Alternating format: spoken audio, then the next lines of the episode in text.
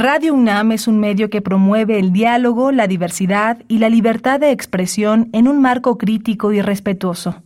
Los comentarios expresados a lo largo de su programación reflejan la opinión de quien los emite, mas no de la radiodifusora. Radio UNAM presenta Prisma RU.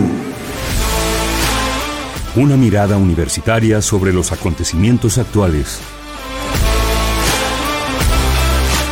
Prisma RU. Relatamos al mundo.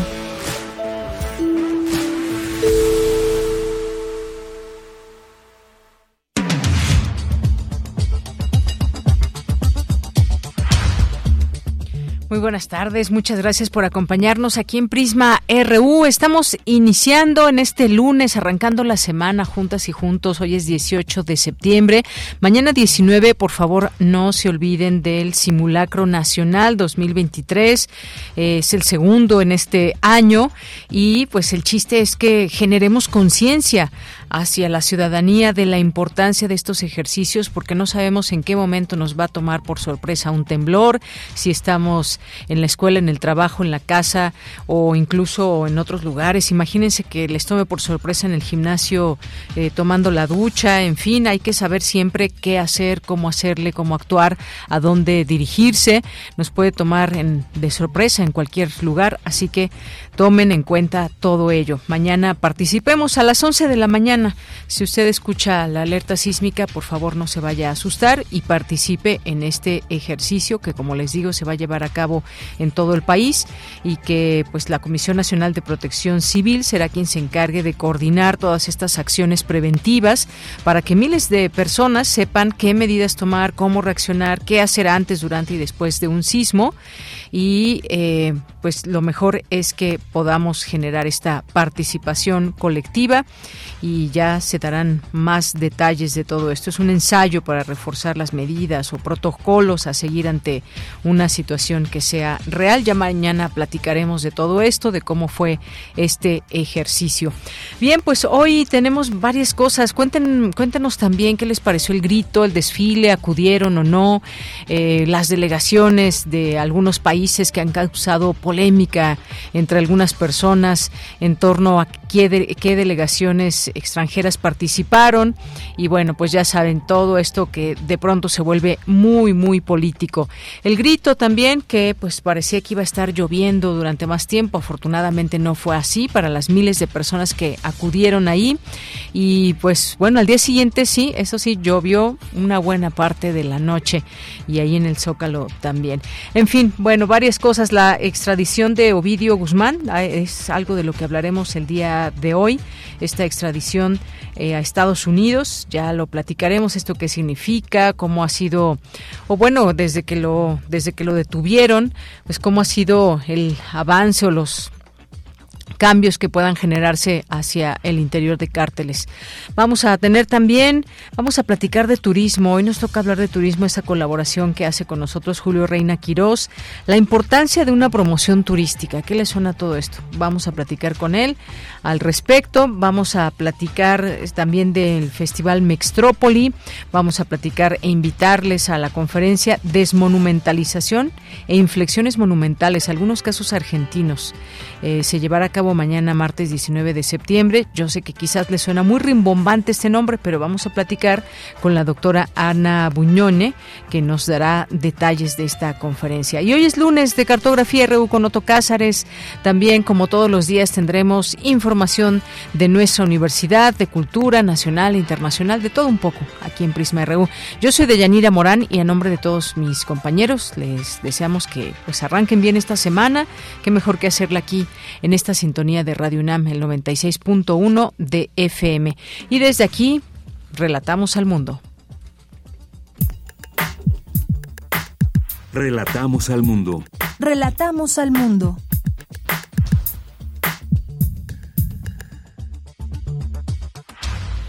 Es la una con siete y les tenemos la siguiente información universitaria. La Secretaría de Prevención, Atención y Seguridad Universitaria, a través de la Dirección General de Análisis, Protección y Seguridad Universitaria, invitan a participar a todas las entidades académicas y dependencias administrativas de la UNAM en el Simulacro Nacional 2023 que se realizará, como dijimos, mañana a las 11 de la mañana.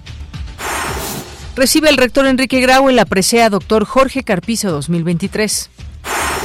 Aperturan unidad integral de género en la Facultad de Ingeniería. Materializa el esfuerzo conjunto para responder a las necesidades de la comunidad de esta entidad académica.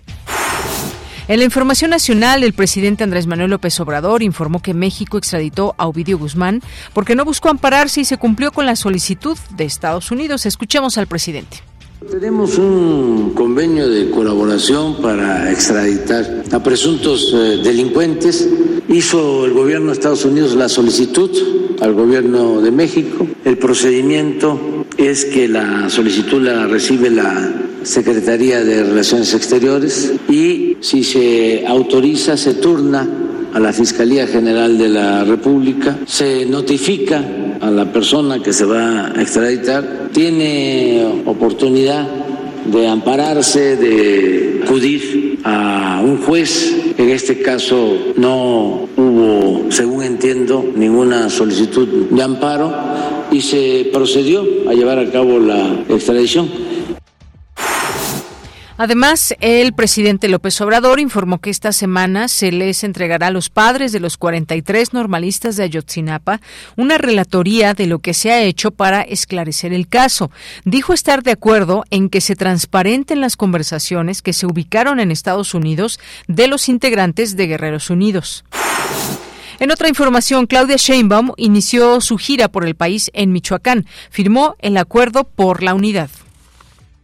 Hoy decidió el pueblo de México y soy la coordinadora nacional de defensa de la transformación por decisión del pueblo de México. Esa, ese trabajo también es en equipo y por eso digo que nos necesitamos de todos y de todas. De hecho, adelanto, he pedido que nos reunamos porque mañana inicia el proceso electoral a nivel nacional y no hay un minuto que perder. Así que el día de mañana nos vamos a reunir todos y todas los que estamos aquí para iniciar este proceso y dar los pasos adelante, porque no hay tiempo que perder. La verdad me siento muy orgullosa, muy honrada. Hemos sido parte de este movimiento desde su fundación y desde aquí quiero decir con orgullo, con honor, que es un honor estar con Obrador. Bien, y mientras tanto, en Zacatecas, la representante del Frente Amplio opositor Xochitl Galvez anunció que dormirá en los domicilios particulares de las personas que la inviten, así que ya saben. La saxofonista y activista Marielena Ríos denunció un atentado en su contra en el que hubo disparos durante una persecución del vehículo en donde viajaba de la Ciudad de México a Oaxaca. En la información internacional, el Papa Francisco pidió este lunes a los líderes mundiales unión para hacer frente al desastre climático antes de que sea demasiado tarde. Advirtió que ya se está librando la Tercera Guerra Mundial con la avalancha de conflictos en todo el planeta. Al participar en la cumbre de los Objetivos de Desarrollo Sostenible de la ONU, la canciller Alicia Bárcena refrendó el compromiso de México con el diálogo interregional, la comprensión y cooperación mutua.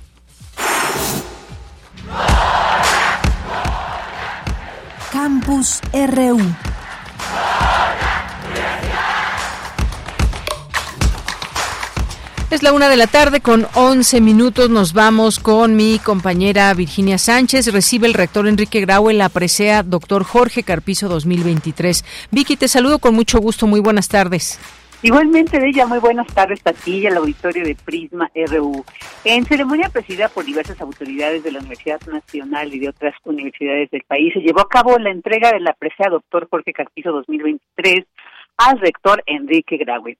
Y tras recibir la medalla de manos de Orenda Queletsu Navarro Sánchez, presidenta de la Red de Defensores de los Derechos Universitarios, el rector señaló que a pesar de haber crecido en una cultura patriarcal, se dijo convencido de la igualdad y la necesidad de erradicar la violencia. Sin embargo, aseguró también todo este andamiaje jurídico que se pudo estar en la universidad fue gracias a Mónica González Contró, con quien dijo compartir esta medalla.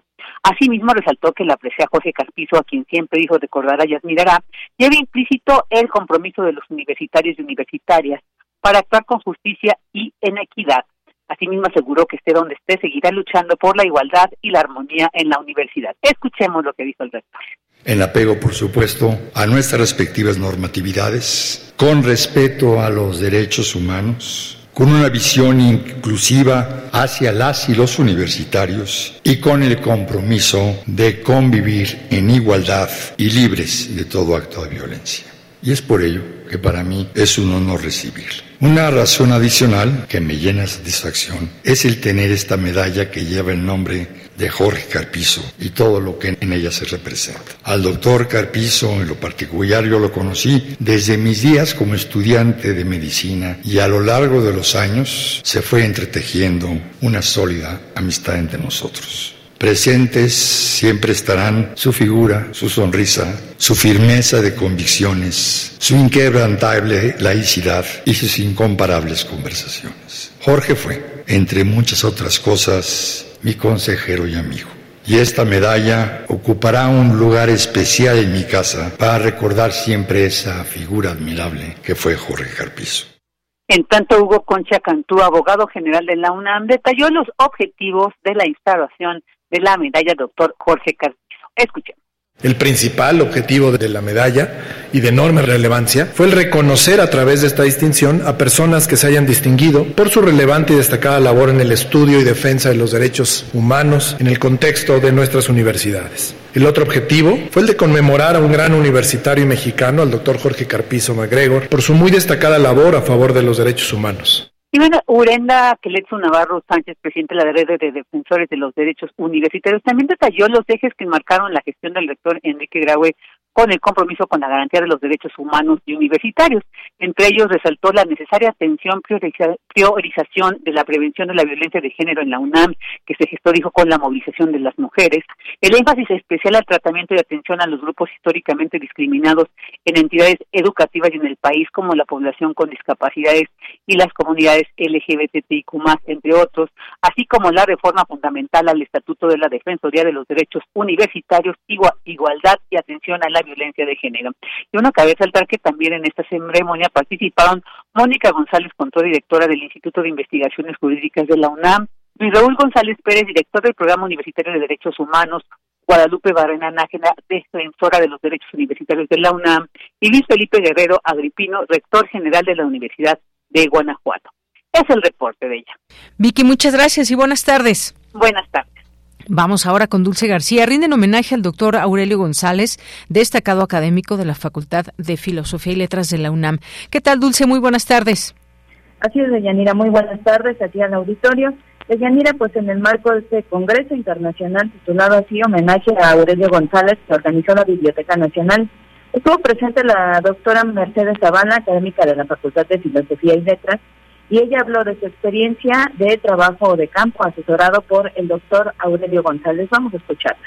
El último coloquio en el que estuvo él presente de manera virtual, que fue en octubre del 21, el tema había sido suerte y destino en formas de la literatura de tradición oral. Pues fueron la suerte y el destino quienes pusieron a Aurelio en nuestro camino. Así es que gracias.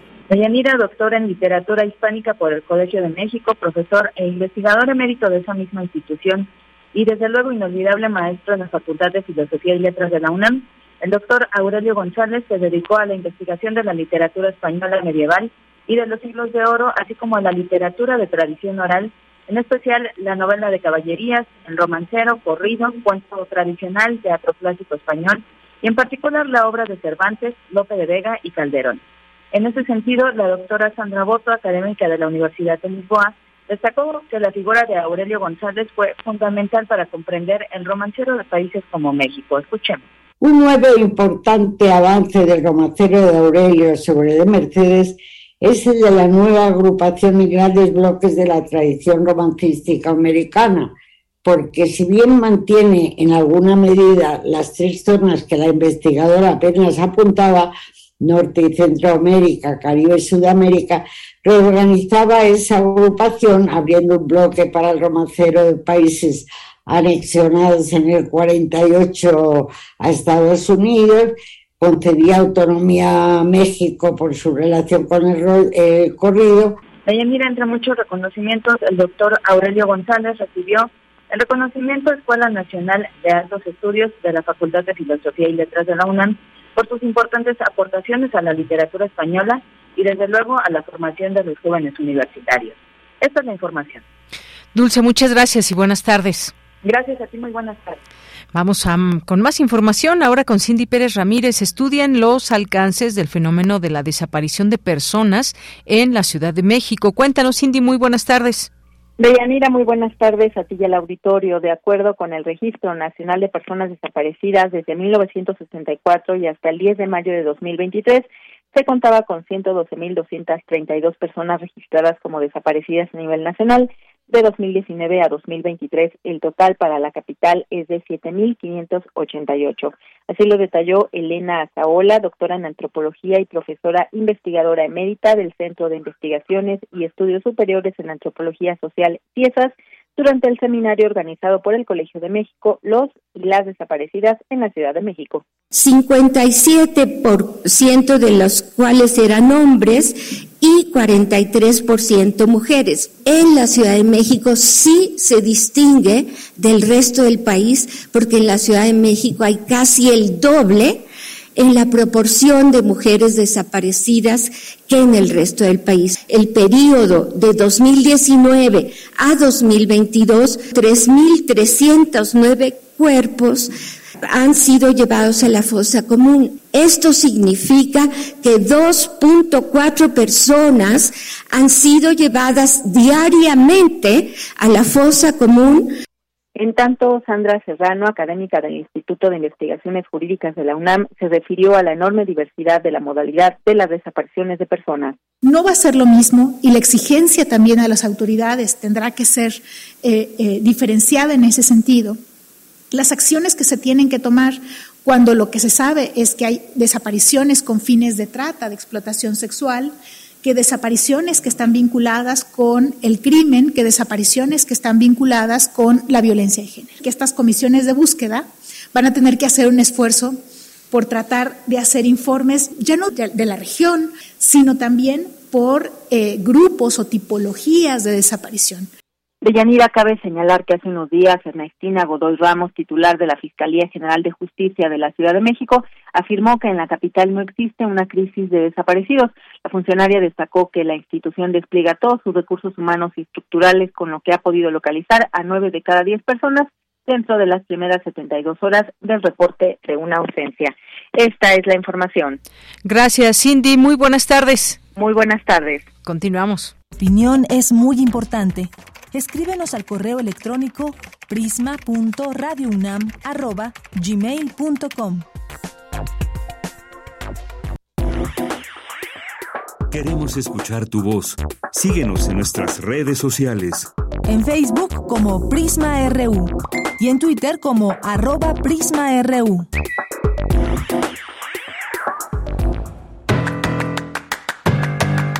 Hoy en la UNAM, ¿qué hacer? Qué escuchar y a dónde ir. Hoy es lunes de Gaceta UNAM y en su portada nos presenta el tema Ya opera el Centro Alterno de Monitoreo del Sismológico de enorme relevancia para el país. Se localiza en Hidalgo y garantiza continuar recibiendo información oportuna, veraz y contundente en caso de contingencia contribuyendo a la prevención y a salvar vidas. Conoce todo acerca de este centro que vincula ciencia, tecnología y desarrollo económico.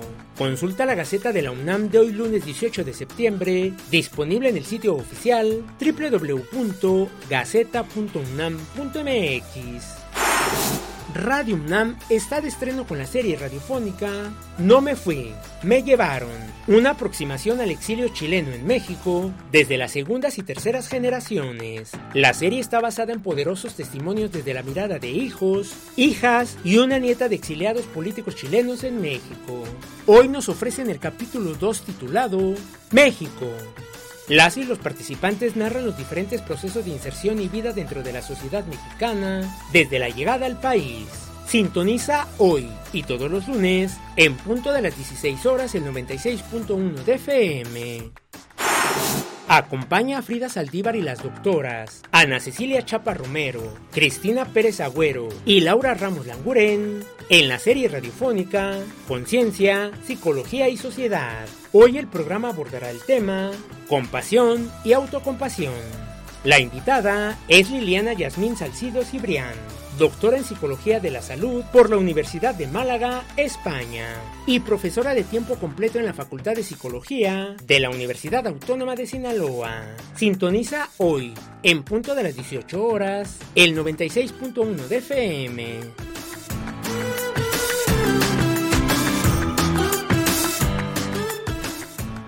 Tu opinión es muy importante escríbenos al correo electrónico prisma.radiounam@gmail.com.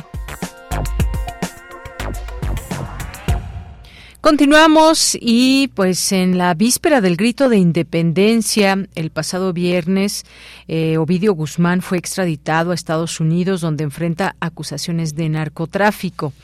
Hoy Ovidio Guzmán, hijo de Joaquín El Chapo Guzmán, compareció ante eh, la juez Sharon Johnson Coleman en la Corte de Distrito Norte de Illinois, en Chicago. Ovidio Guzmán se declaró inocente de narcotráfico y lavado de dinero. En total enfrenta cinco cargos en Chicago que se suman a otros seis que enfrenta en Nueva York. Y entre estos cargos están el de conspiración para distribuir en Estados Unidos cocaína, metanfetamina, heroína y marihuana, empresa criminal continua, importar, fabricar y distribuir cocaína, metanfetaminas, heroína y marihuana, conspiración de lavado de dinero, posesión de arma de fuego. Y bueno, pues recordar esto que el pasado viernes el Departamento de Justicia confirmó la extradición de Ovidio Guzmán a Chicago. Ya está en la línea telefónica, le agradezco mucho nos tome esta llamada. Al maestro Alan García Huitrón, él es experto en criminología y temas de seguridad. Maestro, bienvenido, buenas tardes. ¿Qué tal, Deyanira? Muy buenas tardes. Pues buenas tardes, maestro. Quisiera preguntarle sobre pues esta extradición, algo que se veía que se iba a dar o no, y eso qué implicaciones, digamos, tiene en el sentido de, pues bueno, desde la detención de Vidio Guzmán, un golpe importante o no al cártel de Sinaloa y ahora con esta extradición, ¿qué pueda, qué puede cambiar? Claro, Deñanina. Pues sí, como bien dices, era algo que se venía a venir, era algo que esperábamos desde que se detiene a Ovidio Guzmán eh, a inicios ¿no? de año, se sabía que de cualquier momento, en cualquier momento iba a llegar la extradición. Obviamente hubo procesos ahí, se amparó, después se le otorgó un amparo, luego se le denegó, en fin, ¿no? Son como procedimientos, pues, de alguna forma obvios, ¿no? Cuando se detienen a este tipo de personajes, pero bueno, el día eh, prácticamente que fue el 15 de septiembre, ¿no? Mientras nos preparábamos para, para dar el grito, pues se da, se anuncia este esta, esta extradición ¿no? Eh, de México a Estados Unidos, dado que, como ya también se comentaba, Ovidio Guzmán pues tiene orden de aprehensión en diferentes eh, eh estados, ¿no? Hay eh, 11 cargos por los cuales eh, se les está se le está deteniendo. ¿Cuál es el impacto? Por supuesto que hay un impacto político importante, ¿no? tanto en Estados Unidos como en México es año de elecciones, entonces me parece que desde el punto de vista político, ¿no? Desde el punto de vista de quienes están en el gobierno, pues es importante, ¿no? Sobre todo también porque recordemos que en este gobierno, pues de alguna otra forma hemos visto algunas Em, problemáticas en la relación cooperación ¿no? entre Estados Unidos y México. Recordemos tan solo eh, la, la, disminución ¿no? Eh, de agentes de la DEA en México ¿no? que, que pidió el gobierno mexicano. Eh, ha habido como una serie de problemáticas de, de, de rispideces en las relaciones ¿no? bilaterales y bueno, con esta extradición, con esta concesión para la extradición de Ovidio Guzmán, pues mm, podríamos pensar en que se liman las perezas, como que se vuelve a generar una suerte ahí positiva de relación y de cooperación entre ambos países. A nivel eh, criminal, a nivel criminológico, de seguridad, justicia, ¿no? ¿Cómo debe impactar esta detención, esta extradición eh, a las estructuras criminales, al combate al narcotráfico en México, al crimen organizado, pues me parece que mm, será será mínimo. eh, ya desde hace tiempo creo que las organizaciones criminales han entendido que eh, la extradición es parte natural de la vida, muerte de las organizaciones criminales eh, hace 20, 30 años seguramente era fuerte no el impacto que tenían en las estructuras estas extradiciones, pero hoy creo que las organizaciones han entendido muy bien que son cosas que van a suceder y que eh, tienen que tener eh, pues ciertos mecanismos para no morir o no estar en crisis no ante ante la extradición de una de sus cabezas o uno de sus personajes más importantes. Así es.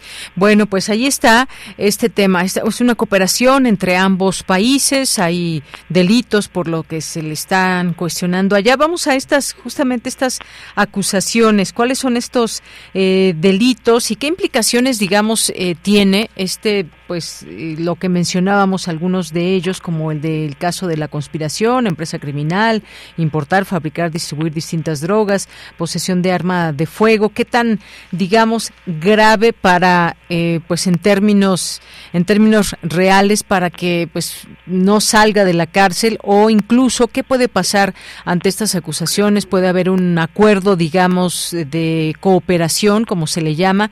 Qué implicaciones eh, se verían alrededor de este caso de Ovidio Guzmán maestro sí la verdad es que son bastante cargos bastantes cargos cargos muy graves eh, como hemos mencionado la parte del tráfico de drogas, ¿no? De diferentes sustancias, de diferentes eh, estupefacientes.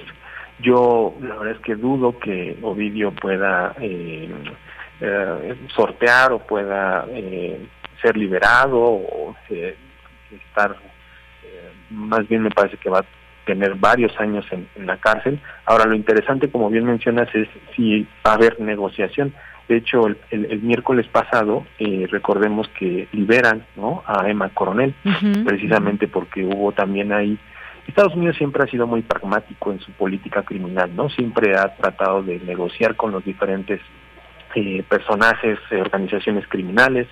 Recordemos, por ejemplo, también al acuerdo que llegó con, con el líder, ¿no? Del cártel del Golfo, ¿no? Eh, también Ociel Cárdenas eh, y que está próximo, si no ya es que ya salió de alguna de las cárceles de Estados Unidos. Eh, entonces Estados Unidos siempre ha sido muy pragmático en ese sentido, ¿no? Eh, el miércoles sale Emma Coronel, eh, dado que hay ciertos acuerdos ahí entre la justicia americana y, y, la esposa del Chapo. Entonces, por ahí podría podría existir algo, ¿no? Mm, aunque no creo que Ovidio Guzmán eh, acceda, ¿no? Eh, no sé, por ejemplo, a dar información que lleve a la captura de sus hermanos, ¿no? Recordemos que los chapitos son cuatro, ¿no? Sí. Eh, uno de ellos es Ovidio, pero también está el Güero Moreno, está Jesús Archibaldo, está eh, Iván, ¿no? Entonces, mm, por ahí podría pensarse en una reducción significativa de su condena, ¿no? Eh, pero no creo que Ovidio acceda a, como se dice eh, popularmente, ¿no? Coloquialmente, a poner a sus hermanos para que los detengan pero por ahí podría ser no eh, una reducción significativa de su condena pero dudo eh, los cargos son graves eh, mm, prácticamente cuando Estados Unidos hace este tipo de acciones de, de, de, pedir de solicitar la extradición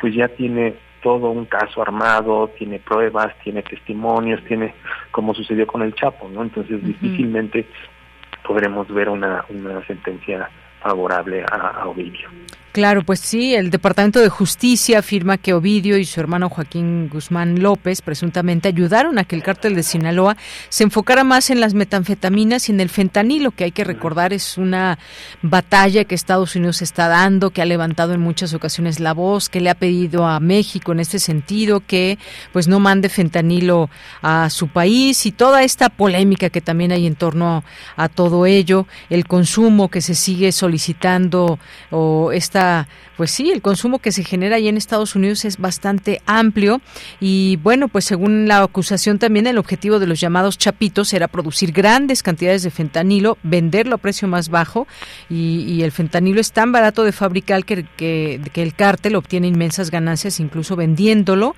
al por mayor a 50 centavos de dólar por pastilla, según la acusación. Todo esto que se tendrá que pues seguir haciendo cada vez más claro exactamente cuál era esta participación de los llamados chapitos y sobre todo esta parte del fentanilo, maestro, muy importante. Sí, sí, ya lo hemos platicado en otras entrevistas, en otros momentos, cómo estamos eh, pues presenciando este cambio, ¿no? De, era en el consumo, en el tráfico de drogas, como cada vez eh, estas drogas sintéticas eh, elaboradas eh, de manera artificial, eh, pues están ganando terreno a las eh, drogas clásicas, por así decirlo, ¿no? La marihuana, la cocaína, y cada vez van apareciendo sustancias nuevas, sustancias que se obtienen de generar una serie de fórmulas, de, de, también aprovechar el mercado legal, ¿no?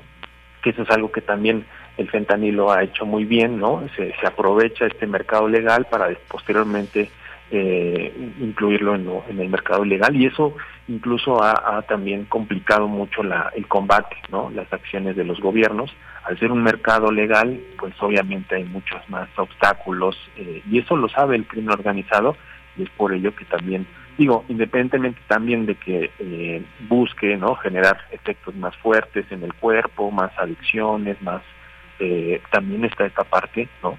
de, de buscar mercados o sustancias que dificulten el combate y, las incautaciones, ¿no? Entonces, sí estamos presenciando una nueva era, ¿no? De, drogas sintéticas, de nuevas drogas que sin duda eh, están significando un, daño mayor, ¿no? Hablábamos de, bueno, Estados Unidos habla de casi de 200 mil personas que han fallecido por, por, por el fentanilo, es, es una locura, ¿no?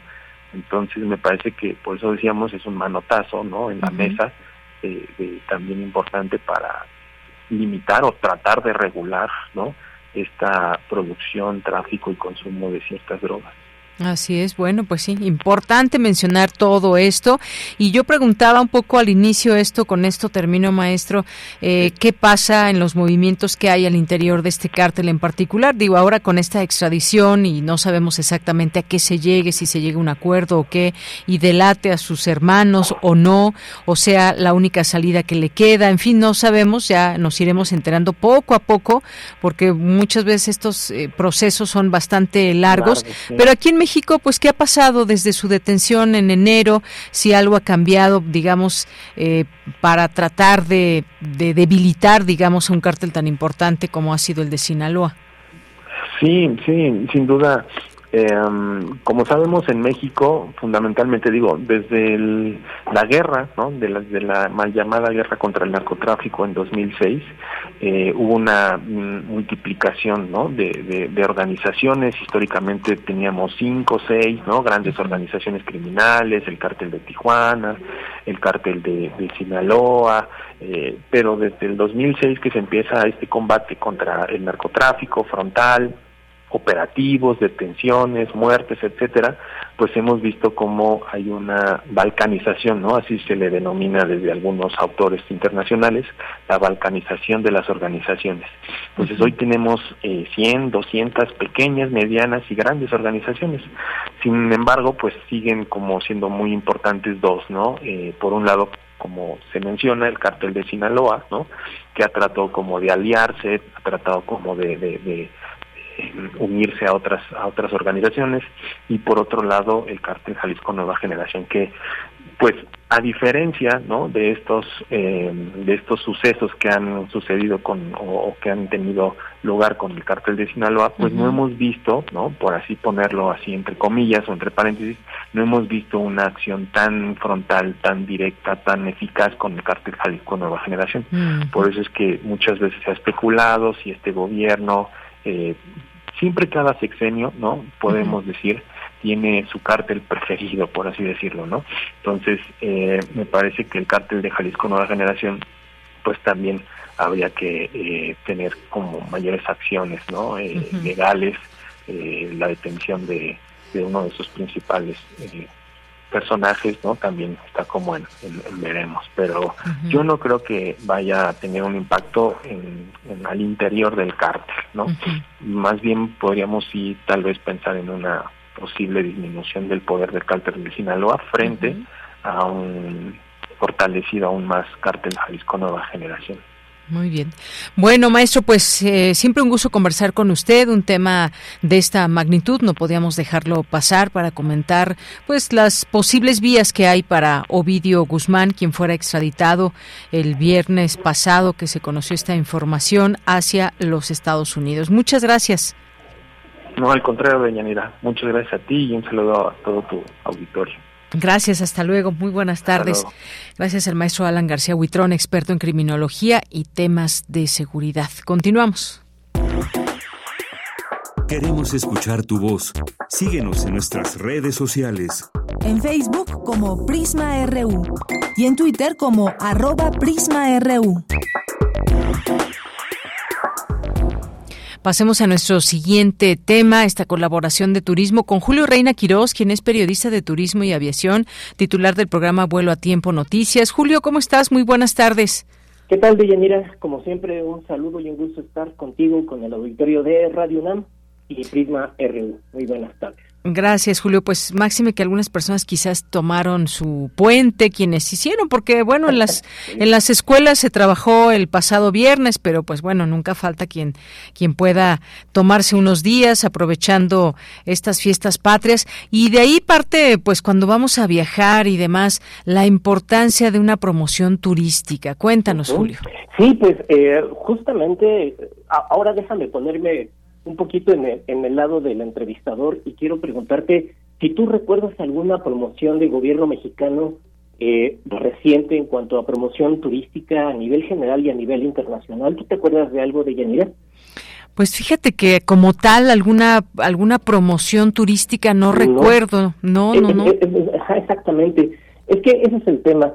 eh, yo lo que recuerdo como una gran promoción que se hizo eh, con todo y un eslogan, con toda una idea eh, de promoción turística, fue la que se hizo en el sexenio pasado, con esta frase que llegó a decir eh, Taleb Rifai, el entonces secretario general de la Organización Mundial del Turismo, de que México es un país en sí mismo. Esa fue una campaña que mm. se utilizó por parte del gobierno mexicano, bueno, para dar a conocer a, a, México como una potencia turística. Y hay que recordar que México está entre el top 10 de los países más visitados a nivel mundial.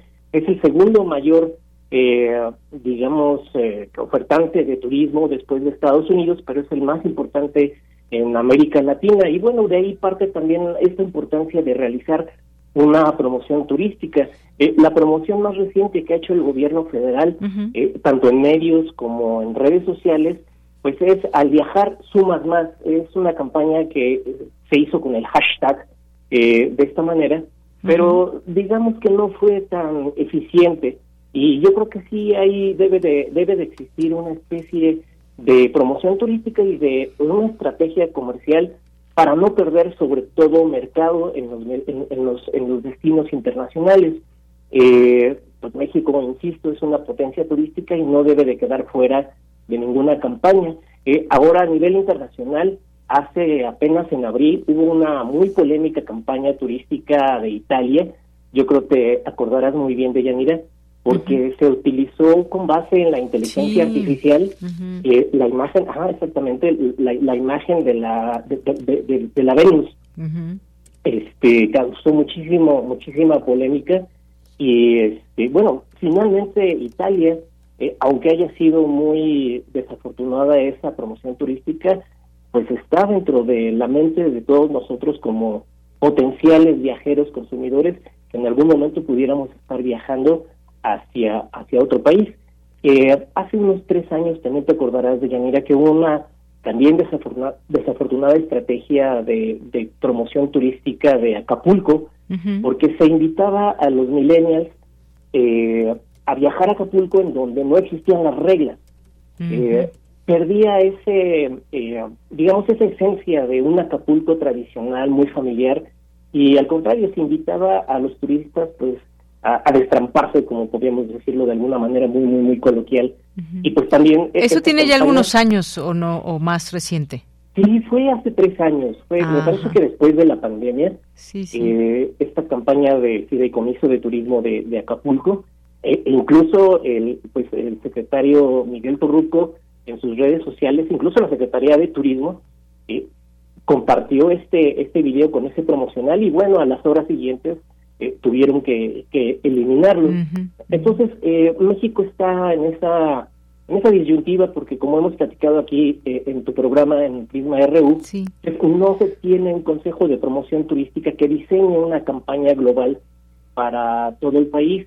Hay múltiples esfuerzos de Yanira y eso hay que reconocerle a las autoridades locales eh, que están haciendo sus propias campañas porque ya no tienen esta cobija no de, de, de, de la campaña promoción turística como país como México. Y yo creo que pues hay que sería una especie de llamado para el gobierno federal para volver a intentar otra vez realizar una campaña promocional y no quedar fuera de la mente de, de los potenciales eh, eh, viajeros de Estados Unidos, de Canadá, de Europa, por supuesto, y que ahora cobra más relevancia porque lo que ya hemos platicado, de que ya los países se están abriendo, allá no hay restricciones de ningún tipo, sobre todo sanitario, y bueno, pues ya ahorita estamos en una competencia muy, muy importante. Efectivamente, pues sí, siempre tomar en cuenta todo esto, la importancia de una promoción turística. Y también que me hiciste recordar hablando de todo esto, eh, cuando pues también hay algunas promociones en particular, eh, si tomas la tercera noche, la cuarta es gratis Claro, y cosas de claro. este estilo y que siempre se hagan valer porque pues eso es parte también de lo que la gente genera, el poder ir a algún lugar, eh, genera derrama económica. Y como bien decías, pues México está en el top ten y hay tantos lugares para poder visitar de norte a sur, centro y donde quieran, que pues hay que preservar todo eso, que los servicios turísticos pues realmente también tengan esta, esta em, digamos, este compromiso de cumplir lo que se anuncia, ¿no? Sí, que cumplan lo que prometen. Ujú, Sí, exactamente. eh, realmente, sí, realmente ha habido muchísimas eh, sorpresas que en ocasiones eh, la Profeco tiene que estar muy muy atenta a todo este tipo de, de ofertas y como una vez lo, lo dijo también el procurador eh, Ricardo Schiffel en una de las tantas mañaneras en las cuales ha participado el funcionario, eh, bueno, siempre hay unos consejos que los turistas deben de tomar en cuenta, sobre todo en estas promociones que son muy, muy, muy, muy, eh, ¿cómo lo podríamos llamar? Eh, muy agresivas, eh, porque hay ocasiones en que se ofrecen paquetes de viaje a Cancún por cuatro días o tres días, cuatro noches, eh, menos de 10 mil pesos. Entonces, eh, esos, esas ofertas suelen ser eh, fraudes cometidas por personas que eh, se inventan un, un sitio web y se hacen pasar como una agencia, Agencia. de, turismo. Entonces, eh, esas son algunas de las señales que sí como turistas debemos ser un poquito más responsables. Y por supuesto también eh, del lado de la industria hotelera y de la industria de los viajes, pues eh, sí, eh, después de dos años de pandemia, después de estos tres años, pues eh, las, las, eh, los hoteles, eh, por, por ejemplo en Cancún, han tenido que castigar muchísimo las eh, las tarifas hoteleras. Entonces sí hay allí una especie de eh, de promoción muy agresiva, allí sí con todas la, las de la ley, pero que están castigando finalmente a, a los ingresos sobre todo, ¿no? Para la industria es. hotelera. Sí, Sí. entonces, eh, eh, tanto eso que bien mencionas de Yanira, conjugado con una promoción turística adecuada, pues yo creo que México debería de estar más atento eh, para no salir de la mente de, los consumidores y sobre todo, ¿sabes por qué, Dayanira? Porque hubo eh, en, julio, hubo unas cifras del sector privado que son bastante preocupantes, son, son números fríos, pero eh, de los 10 eh, países emisores de turistas hacia México, en ocho países, ocho de esos países tuvieron descensos eh, en el mes de julio en cuanto a llegadas aéreas. Eh, te platico rápidamente, eh, así de rápido, este, por ejemplo, Estados Unidos, que es el mayor emisor de turistas hacia México, tuvo una caída en julio de las llegadas aéreas de 8.5%, perdón, 8.5%. Y Canadá, que es el segundo mercado, tuvo una caída también de 1.5% en la llegada de pasajeros. Eh, otros países que también son importantes en cuanto a generadores de turistas hacia México, como, por ejemplo Reino Unido, sí. pues fue un desplome de 20%, Colombia de 31, 31%. Entonces, eh, sí son cifras que suelen ser eh, preocupantes porque, insisto, no hay una campaña eh, paraguas, como le decimos en la industria turística, eh, por parte de México en otros mercados. Entonces, pues hay que hay que estar atentos a esta cifra.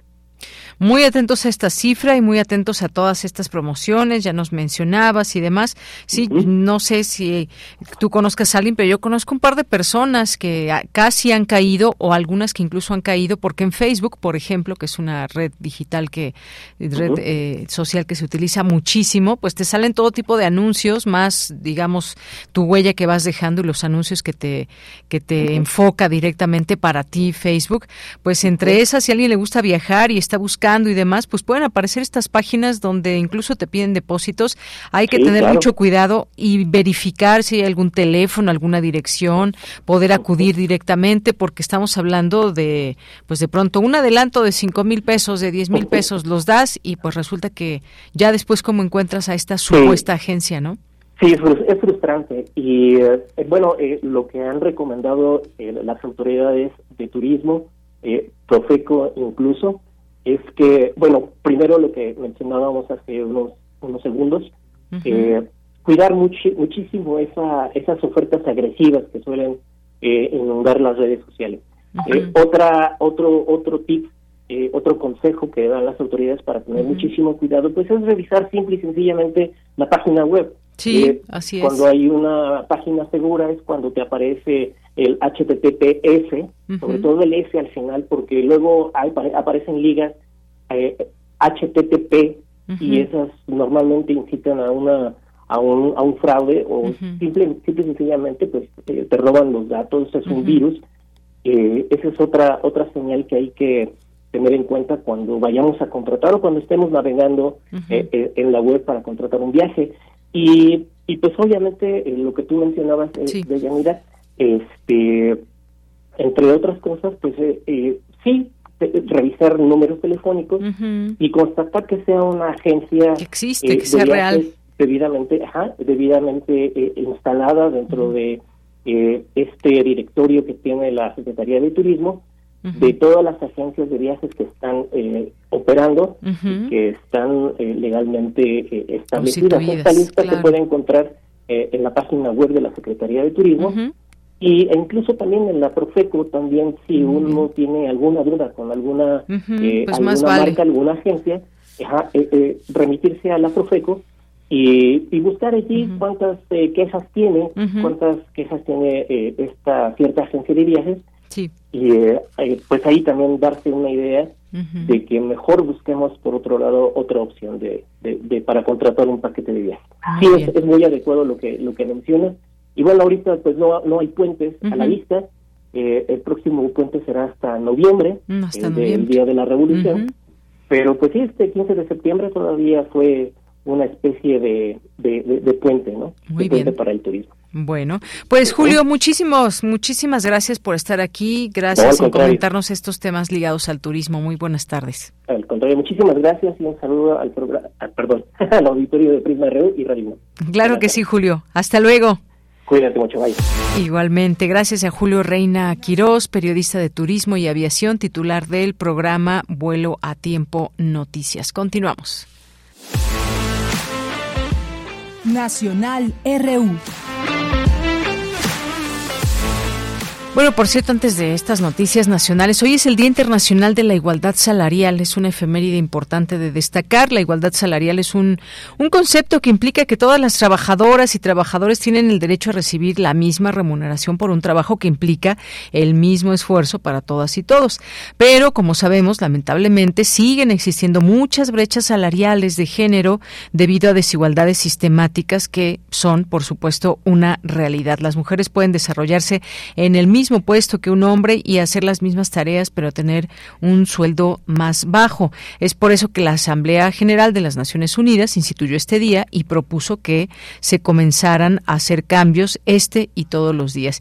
Y solamente como un dato, en todas las regiones del mundo se estima que hay una brecha salarial de género de alrededor 20%, una cifra muy grande, muy grande, y solamente el 28% ah, de las mujeres a nivel mundial pueden disfrutar de una maternidad remunerada. Normalmente es, estás embarazada, te vas, ya no se puede conservar a tu trabajo, en el peor de los casos, y en todo caso, pues bueno, si te vas, el tiempo que decidas irte, pues no es remunerado, aunque tengas que, que cuidar a tu hija, a tu hijo. En fin, cosas que debemos seguir cambiando.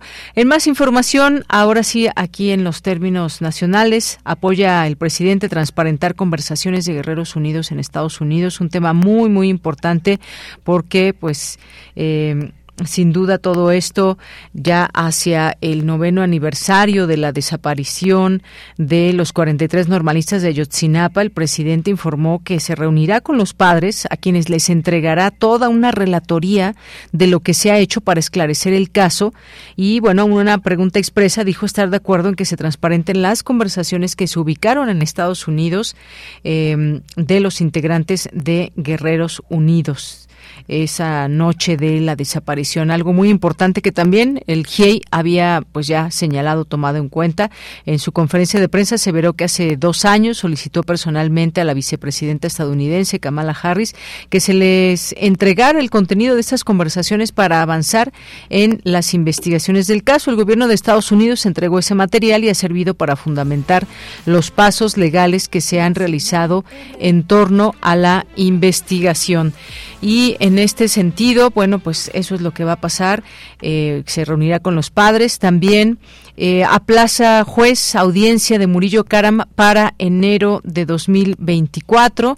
Otra de las informaciones que podemos compartirle, un juez de control con sede en el reclusorio norte aplazó la audiencia del ex procurador general de la República, Jesús Murillo Caram, donde será imputado con los, por los delitos de desaparición forzada, tortura y contra la administración de la justicia relacionados con el caso Yotzinapa. De ser declarado culpable, alcanzaría una sentencia de 82 años de cárcel. Bueno, pues algunos de los temas nacionales. Migrantes irrumpen en oficinas de Comar en Tapachula. Esto es otra información también. Migrantes, principalmente haitianos, irrumpieron en, estas oficinas, en esa ciudad, para ingresar al inmueble en busca de iniciar sus trámites. No se reportaron afortunadamente heridos. Este segundo incidente, el segundo en la última semana, ocurrió a las tres horas de este, 8.30 horas de este lunes, cuando miles de extranjeros aguardaban un turno en el exterior de una de las dos oficinas con las que cuenta Comar en la frontera con Guatemala. Continuamos. Tu opinión es muy importante. Escríbenos al correo electrónico prisma.radiounam@gmail.com.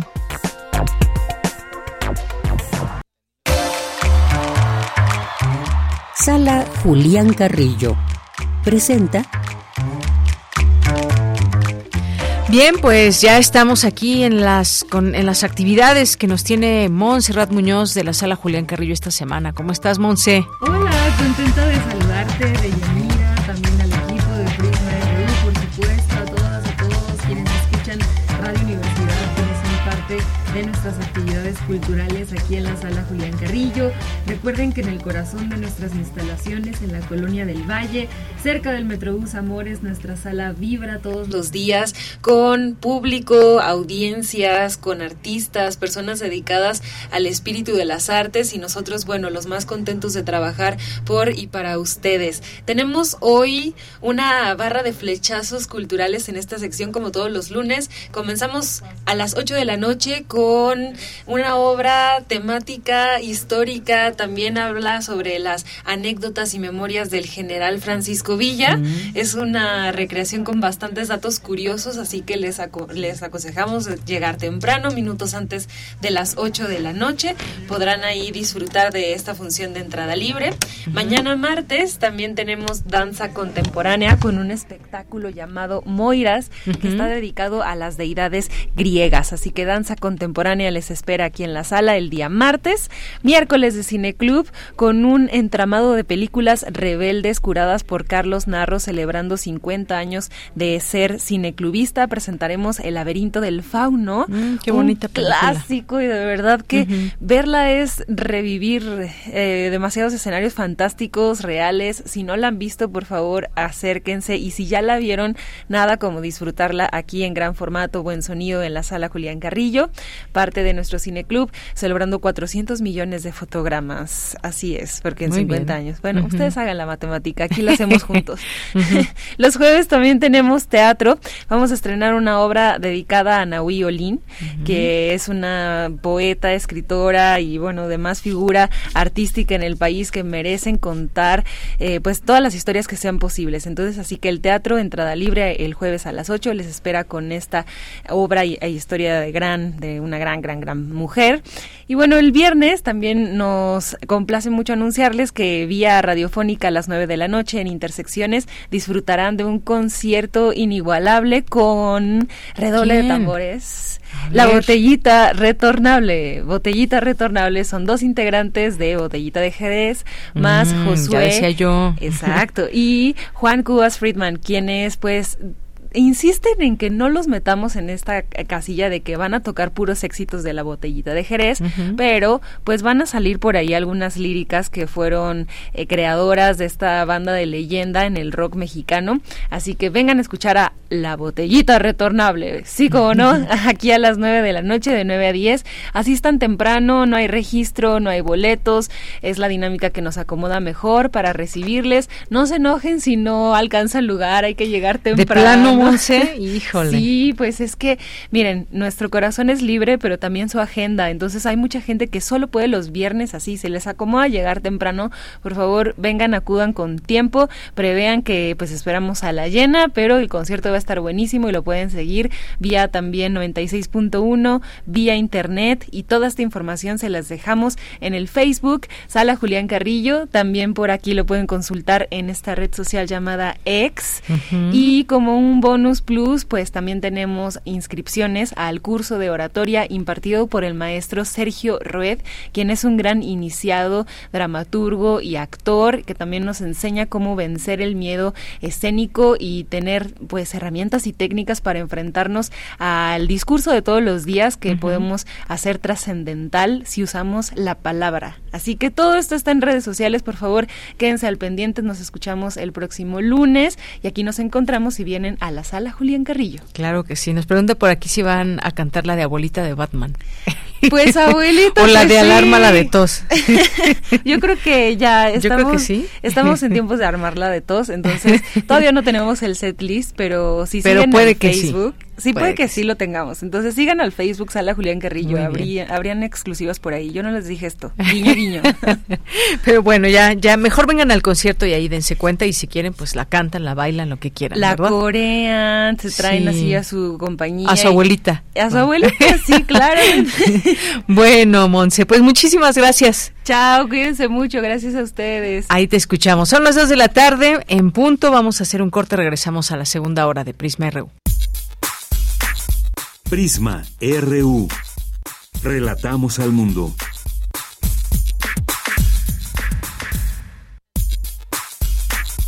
Prisma RU. Relatamos al mundo.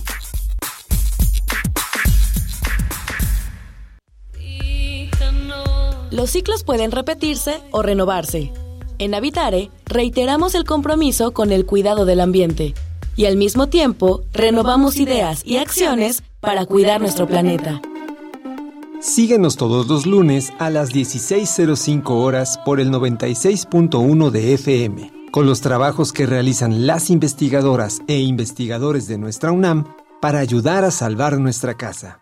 Habitare, Agenda Ambiental Inaplazable. El cambio es bueno, pero el cambio de conciencia es fundamental. Radio UNAM.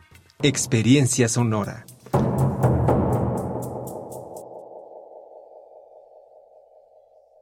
Con Morena, la Ciudad de México se transforma. Hoy tenemos una ciudad más segura gracias a la estrategia de construcción de la paz, que atiende las causas de la violencia, impulsa la profesionalización de la policía, emplea las mejores tecnologías de inteligencia e investigación y apuesta por la coordinación entre autoridades. Así, se ha logrado reducir a más de la mitad delitos como el homicidio doloso, robo a casa habitación y robo de vehículo. Morena, la esperanza de México. Si te sientes mal y alguien te ofrece una tacha para animarte, no aceptes. Tachas, pastas, anfetas, cristal, sean pastillas coloridas o pequeños cristales, todas son metanfetaminas. Muchas veces son elaboradas en laboratorios clandestinos usando químicos como ácido muriático o veneno para ratas. Son tan adictivas que los traficantes suelen regalarlas para engancharte, porque terminas pagando mucho más. Si te drogas, te dañas. La felicidad que necesitas está en ti, con tu familia, tus amigos y la comunidad. Secretaría de Educación Pública. Gobierno de México. Este 7 de octubre, el Centro Nacional de las Artes será el punto de encuentro entre quienes hacen la radio y sus audiencias unidas por la música. Primer Festival de Radios Universitarias y Públicas, Sinergia. Radio Anáhuac, 1670 AM. Ibero, 90.9 FM. Guam Radio 94.1 FM.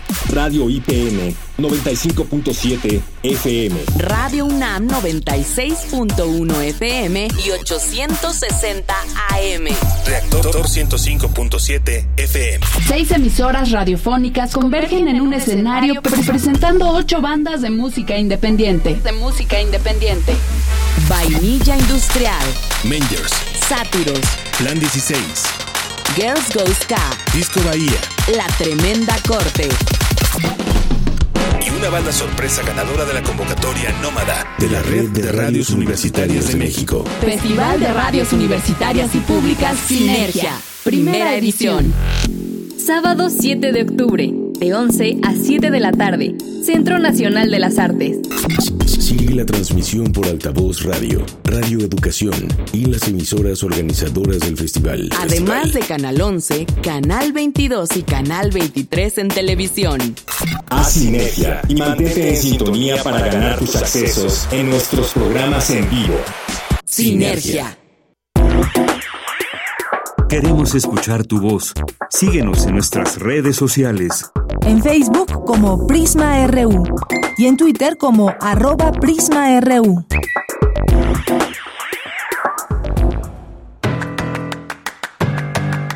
Mañana en la UNAM, ¿qué hacer? ¿Qué escuchar? ¿Y a dónde ir?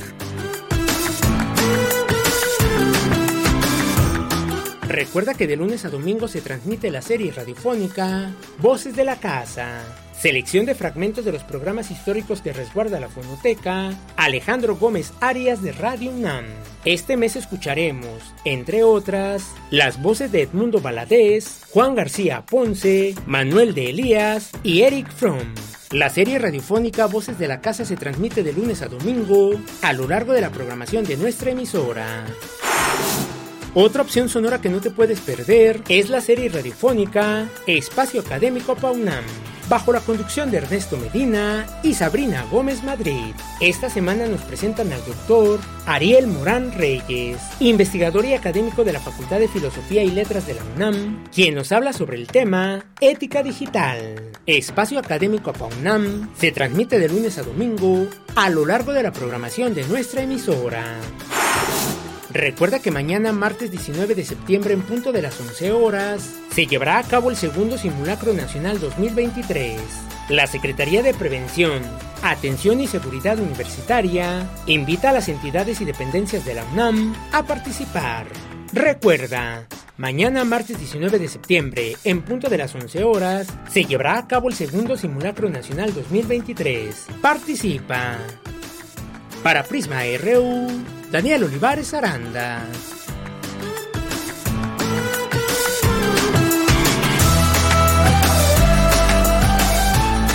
Bueno, aquí le acabo de leer a, Monse eh, este mensaje que le envía el Zarco, aquí casual, esperando que la se avise sobre el ciclo de cine de estudio Ghibli de octubre.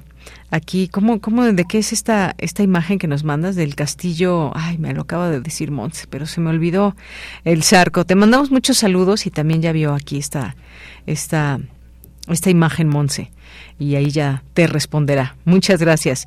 Rosario Durán también nos escribe aquí en redes sociales. Hoy no los puedo escuchar, voy a una emergencia en San Miguel de Allende y nos dicen la torre, hoy es lunes, a darle. Pues así es, Rosario, cuando nos puedas escuchar, porque ella luego cuando no nos escucha, escucha los podcasts y entonces, pues por ahí también queda este saludo, Rosario. Así que Gracias por comentarlo y ya nos escucharás próximamente en nuestro podcast. Jorge Fra también, muchos saludos. El Zarco, ya lo decíamos también. Luis M. García, Saludos. César Soto. El pago de los servicios turísticos, el usuario debe rectificar la autenticidad de la aplicación digital app para el pago de servicio y evitar incidencias o fraudes con terceros. Pues fíjate que, y bueno, fíjense en general que hay aplicaciones en donde, pues sí, tampoco ni, ni vamos a ir a dónde está la, no hay ningún teléfono, no hay nada, pero son aplicaciones que ya se conocen pues de mucho tiempo o de más tiempo por lo menos y que son formales y hay que saber y aprender a identificarlas ayudar a quien no tiene esta idea cuando vayan a, hacer algún viaje que les podamos ayudar quienes quizás estamos un poquito más involucrados con hacer todos estos pagos en línea y demás que pues bueno que incluye. Es más hasta para un, un alojamiento hay que tener cuidado para un Airbnb en fin primero pues verificar antes que otra cosa la página. Luego fíjense mucho en los comentarios también, en cuántas personas han pues han estado en ese lugar y un montón de, elementos que nos pueden dar pauta para que no nos vayan a estafar. Esto hablando en temas turísticos, porque podemos hablar de muchas otras cosas, de comercio en línea y demás, y en todo hay que tener siempre mucho cuidado. Eh, Tela nos escribe, nos dice, la inseguridad no ayuda, los hechos recientes en Acapulco desaniman a cualquiera, también están las alertas emitidas por Estados Unidos. Pues sí, todo esto, y creo que pues mucho tiene que ver todo este tejido social y demás porque se genera la violencia. Bueno, ya me fui mucho más atrás, pero sí, efectivamente, Tela, eh, por supuesto que si alguien está escuchando que un destino es inseguro, que pasaron tales y cuales cosas, pues no dan muchas ganas, aunque fíjense que pase lo que pase, nuestros destinos de playa siempre siguen teniendo pues mucha mucha mucha gente que los visita, el caso está de Cancún, la Riviera Maya, otros lugares más hacia el norte, pues se han escuchado de temas que son además muchas veces son focalizados, muy focalizados en este sentido y y pues las eh, incluso las empresas ligadas al turismo cuidan de sus turistas porque si no imagínense eh, la fama no solamente la fama sino los hechos que pueden suscitarse en algún sitio pues tienen mucho que ver con que uno decida a qué lugar visitar hay que estar muy, muy atentos a todo ello, pero sí, el tema de la seguridad importante mencionarlo. Gracias, Tela. Lisa Tejada, Tejada también muchos saludos. Eh, muchas gracias. Eh, también por aquí, eh, bueno, respecto a, a, esto que mencionábamos de la extradición de Ovidio Guzmán, Lisa Diteja nos dice, mm, nos dice, va a bajar va a bajar por rico. Bueno, está frito, nos dice. Muchas gracias. ¿Quién más por aquí? Monse, bueno, pues ya nos deja aquí las actividades de teatro, danza, miércoles cineclub, jueves teatro, viernes botellita retornable. Gracias. Lorenzo Sánchez nos dice, ojalá y esta detención de Ovidio Guzmán no genere más violencia criminal. Puedes informar cuando lo detuvieron. No sabía. Los políticos no deberían hablar por el pueblo. Un abrazo. Gracias, Lorenzo. Gracias por tus comentarios. Jorge Morán Guzmán, en donde puede obtenerse información confiable sobre las detenciones de jefes mafiosos de las drogas de Estados en Estados Unidos. Bueno, pues en primera hay muchos ejercicios periodísticos importantes donde se puede encontrar toda esta información, información que sea confiable también, por supuesto, o lo que se tenga. De pronto, pues faltan muchos detalles, no sé hasta dónde quiera llegar con esta información, Jorge, pero bueno, pues en las notas periodísticas ahí tenemos bastante información. David Castillo Castillo eh, nos dice si la senadora Galvez se va a ir a pernoctar a las casas de las personas comunes y corrientes, yo tendré que cerrar con triple candado porque soy bien corriente. Bueno, pues muchas gracias David Castillo. Jorge también nos dice en dónde puede obtenerse información confiable sobre la desaparición de personas en la Ciudad de México y en el país. Bueno, pues me imagino que las autoridades tendrán mucha de esta información, cómo acceder a ella. Bueno, pues hay temas también que tienen que ver con transparencia, eh, qué se puede revelar y qué no, porque también es mucha información sensible. Pero pues puede ser que desde las autoridades también se tenga esta información, Jorge en las fiscalías y más. Buen inicio de semana para Deyanir, equipo de Prisma RU, Radio e Internautas. Gracias, Jorge. Eh, Galán de Barrio, Abel Fernández nos dice saludos a todo el equipo allá en el noticiero y me parece que más, más que ridículo la posición de la derecha en reclamar la participación del desfile de la delegación rusa en el desfile de ayer y me gustó el grito y el desfile. Muchas gracias. Gracias. Sí, se preguntaban, bueno, se cuestionaba mucho esta parte de quiénes desfilaron, qué delegaciones y de qué países y por qué. Gracias, Abel, por tu opinión. El SARCO, lo único seguro es que el siguiente sismo nos agarrará durante la transmisión de Prisma RU ya es tradición. Ay, no, no nos digas eso. Es que sí, ya efectivamente aquí nos tocó un sismo ya al aire. Otro me parece que sí, dos, ya, ya llevamos dos, dos sismos aquí que nos tocan en cabina.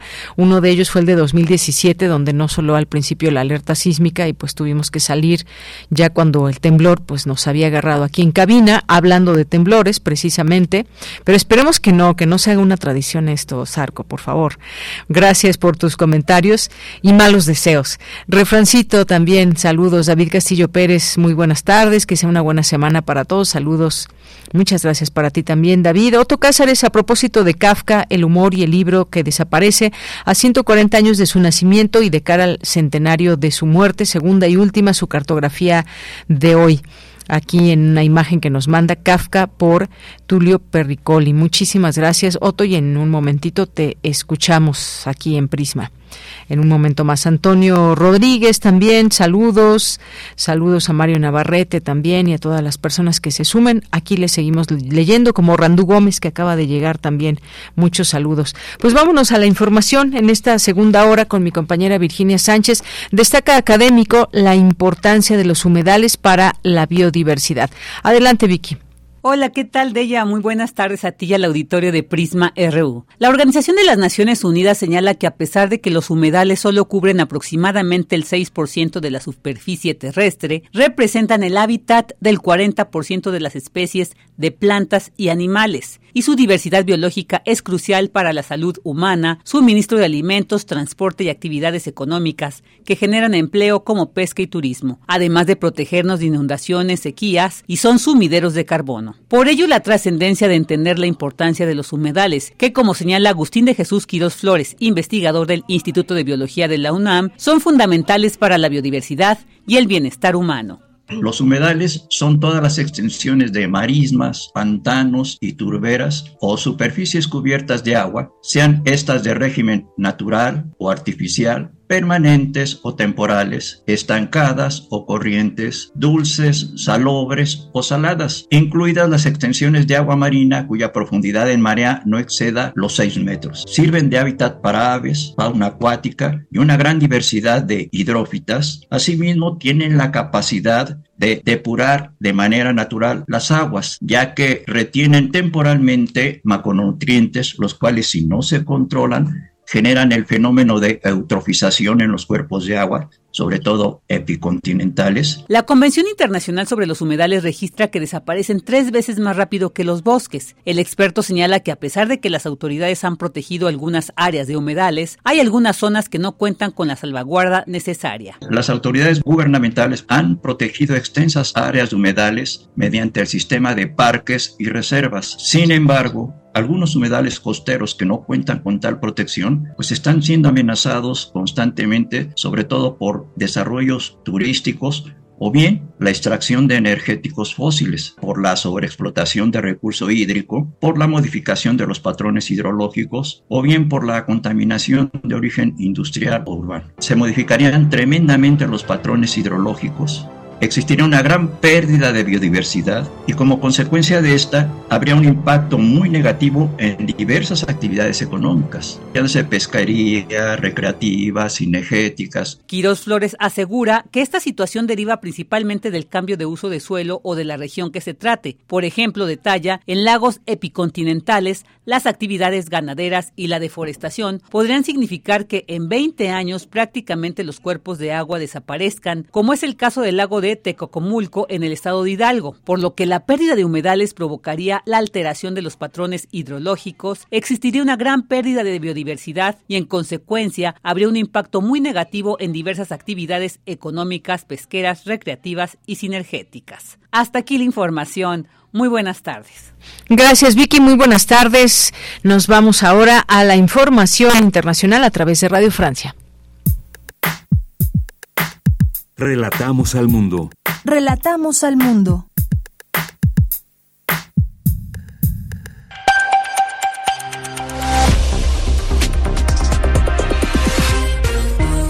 Comienza el flash informativo de Radio Francia Internacional con Diego Tenorio en los controles. Hoy es lunes 18 de septiembre y estas son las noticias del mundo en tres minutos. Andreina Flores. Ya llegaron a Qatar los primeros prisioneros que forman parte del intercambio entre Estados Unidos e Irán luego de que se concretara el desbloqueo de fondos iraníes por 6 mil millones de dólares. Hay cinco detenidos de cada lado y Washington también aplicó sanciones contra el Ministerio de Inteligencia iraní y el expresidente de la República Islámica Mahmoud Ahmadinejad. El ministro del Interior de Francia, Gérald Darmanin, rechazó contundentemente la llegada de migrantes ilegales a Italia y al resto de Europa, luego de que en solo dos días llegaran a la isla italiana de Lampedusa, en el Mediterráneo, casi 200 barcos con 8.500 migrantes provenientes de África. Escuchemos al ministro francés. No, Francia no se dispone a acoger a esos migrantes. Francia, como lo ha dicho el presidente Macron a la primera ministra italiana, va a ayudar a Italia a contener su frontera para impedir la llegada de migrantes y para los que ya están en Italia, en Lampedusa y en otras localidades, tenemos que aplicar las reglas europeas, así que consiste en hacer el pedido de asilo en la frontera. A la frontera. Taiwán detectó más de un centenar de aeronaves y nueve barcos militares de China en los alrededores de la isla. El gobierno taiwanés urgió este lunes a Pekín a detener inmediatamente sus acciones unilaterales destructivas, según dijo en un comunicado. Si bien este tipo de acciones no son raras, lo que inquieta particularmente esta vez es su magnitud. Terminó la visita del líder norcoreano Kim Jong-un a Rusia, que selló un acercamiento político y militar con Vladimir Putin. Kim inspeccionó armamento ruso, cohetes espaciales, aviones y submarinos y además intercambió rifles con Putin para simbolizar la amistad entre Rusia y Corea del Norte. Una amistad que enciende las alarmas en Occidente, que teme un suministro de material bélico norcoreano a Moscú en plena guerra con Ucrania. República Dominicana mantiene el cierre de su frontera con Haití. No se reabrirá hasta que el gobierno haitiano renuncie a la desviación del río Masacre, que sirve de línea fronteriza natural entre ambos países. El presidente Luis Abinader precisó que esto incluye el cierre de la frontera terrestre, aérea y marítima con Haití y además la prohibición de entrada a los promotores del proyecto. Así ponemos punto final a este flash informativo de Radio Francia Internacional. Pueden consultar nuestros contenidos a través de rfimundo.com. Merci beaucoup. Au revoir.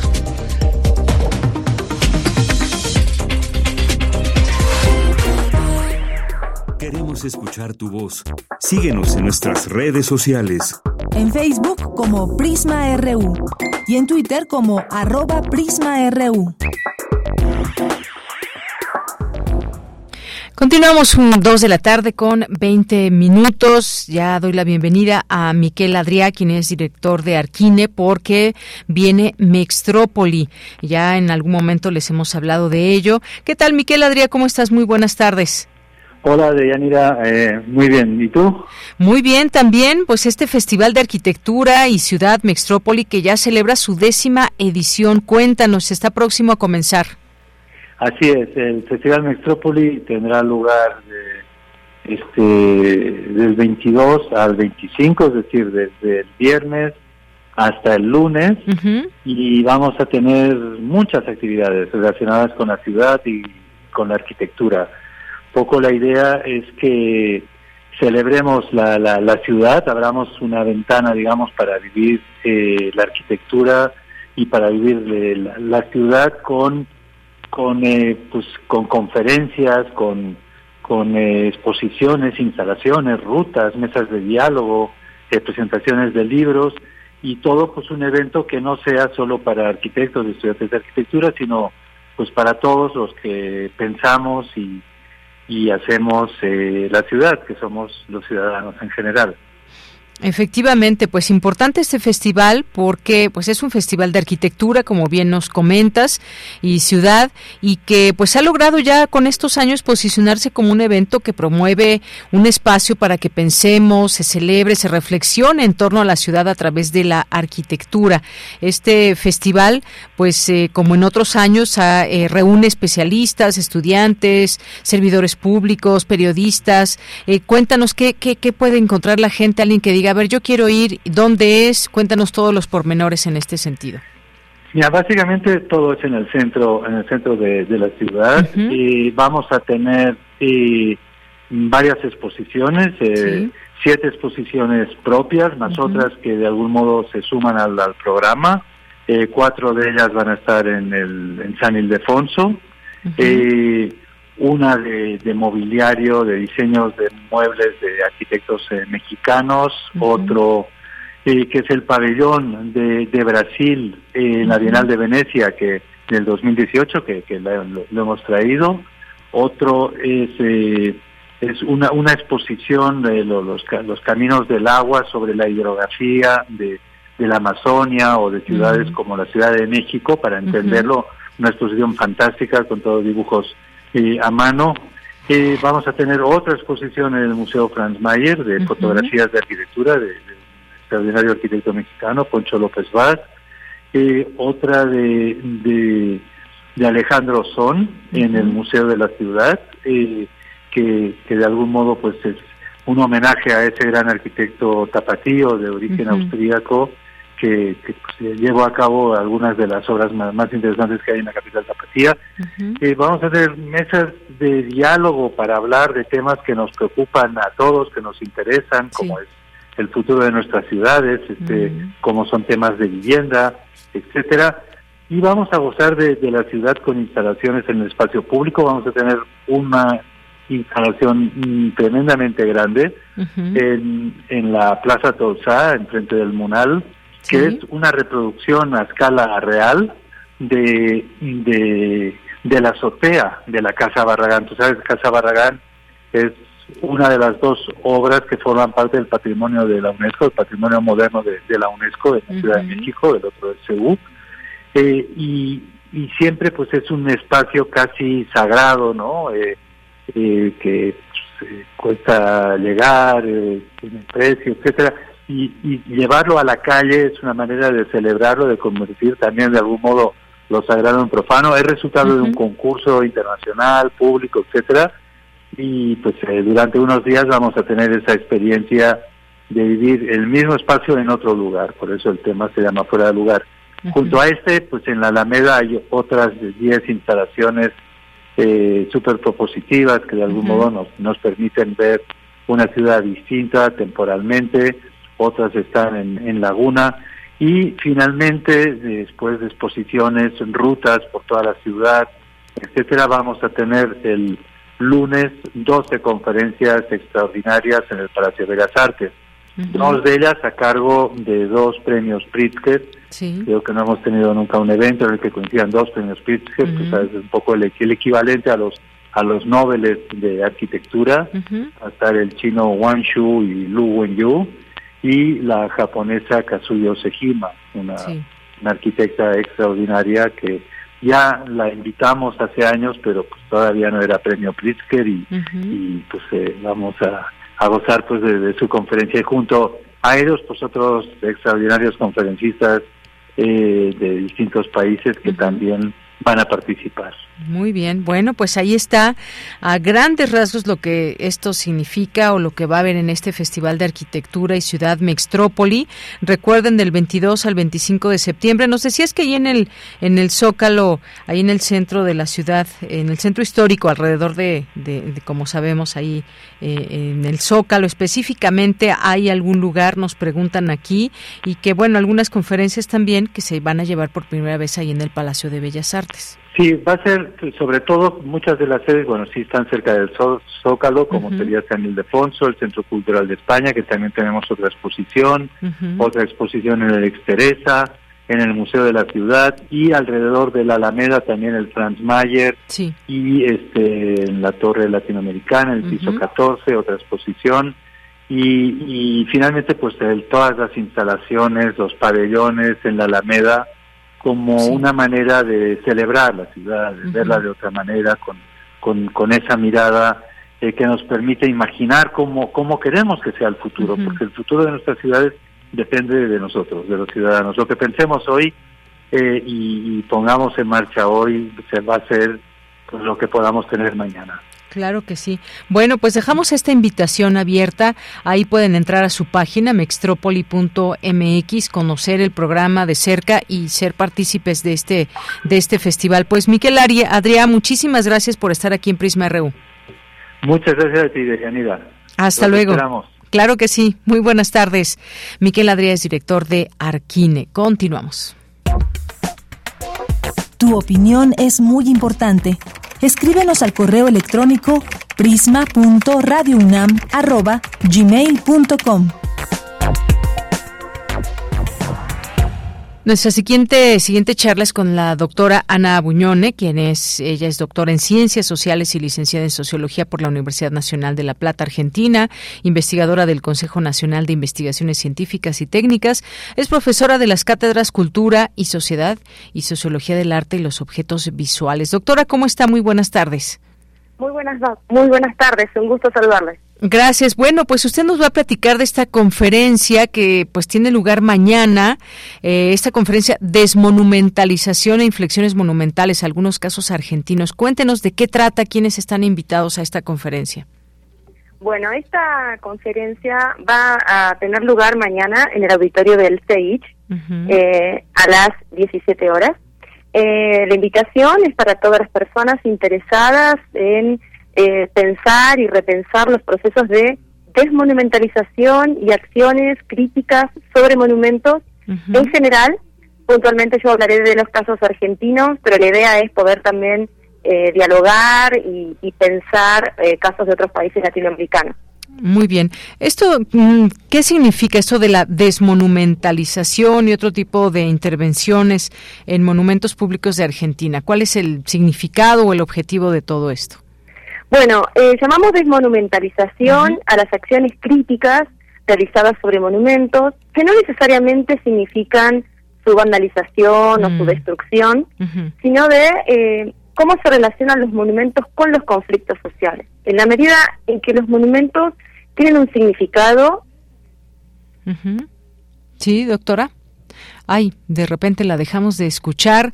Ahí a la doctora Ana Buñone con quien estábamos hablando acerca de justamente qué es la desmonumentalización o qué implica qué implica este concepto y que nos estaba diciendo no precisamente es la vandalización de los eh, monumentos y demás, pero justamente nos estaba explicando esta parte que me parece es importante entender y desde qué punto de vista eh, lo podemos observar que es justamente pues parte de esta conferencia que así se llama.